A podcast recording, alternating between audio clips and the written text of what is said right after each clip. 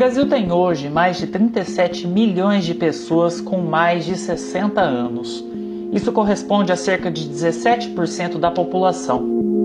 A projeção para o futuro é que esse número cresça ainda mais, ultrapassando a fronteira dos 30%. Além das limitações naturais que as pessoas começam a sentir conforme vão envelhecendo, um outro desafio a ser enfrentado é a violência.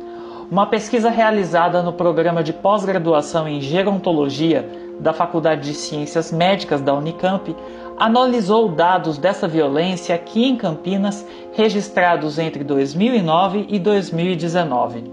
Emanuel Lopes, autor da pesquisa, trabalhou com dados do SIS-9, um sistema de notificação de violência criado pela Prefeitura de Campinas.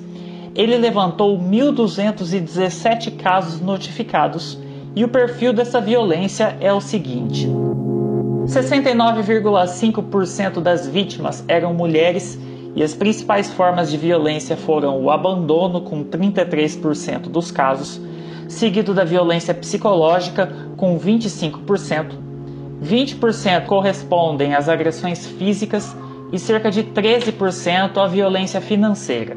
93% dos casos ocorrem em casa e em 56% deles, quem pratica violência é o filho.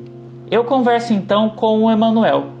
Ele me explicou como chegou a esses dados e o que é possível analisar deles.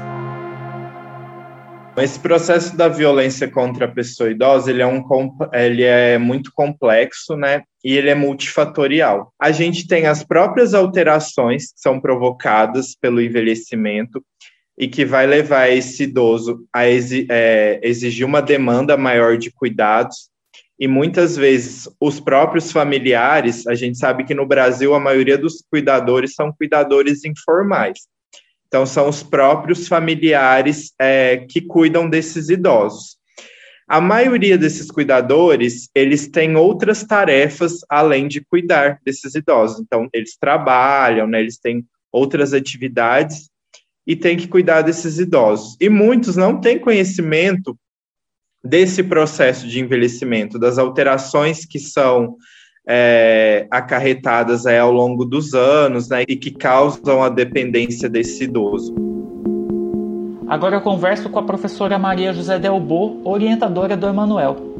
Ela faz uma análise do quanto os dados de Campinas refletem a realidade do Brasil e ainda comenta como a pandemia do coronavírus ampliou esses casos de violência. No Brasil, o grande problema da, da violência são as notificações.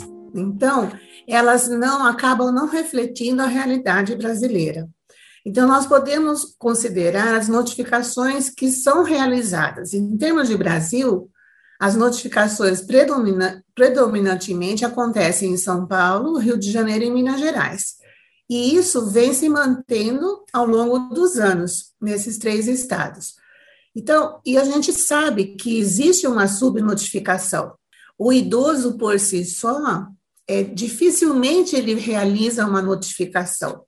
Ele prefere que a, se, se manter naquela situação de violência do que ver, por exemplo, seu filho preso, seu filho sofrendo alguma condenação por essa situação.